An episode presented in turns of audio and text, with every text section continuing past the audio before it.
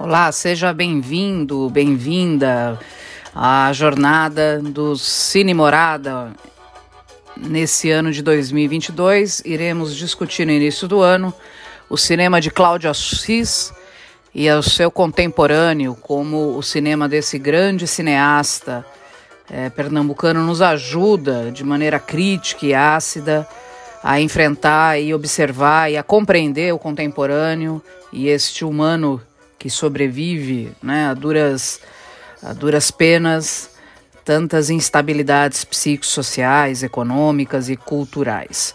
A ideia dessa jornada é convidá-los a entrar, num primeiro momento, num grupo de WhatsApp, onde nós divulgaremos podcasts, comentários dos filmes e trechos, é, informações biográficas dos autores e, e do cineasta.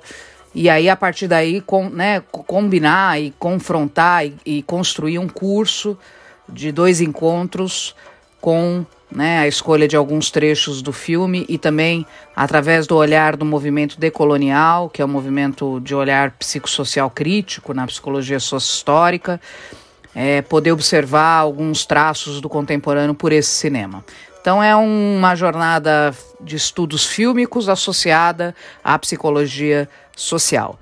Esse é o convite, é o desafio que nós temos aí pela frente. Venha, é, um Facebook está lá colocado, basta você clicar no, no QR Code, você é direcionado para dentro do grupo e durante essas próximas duas semanas estaremos construindo esse espaço dialógico, estético, fílmico tão importante.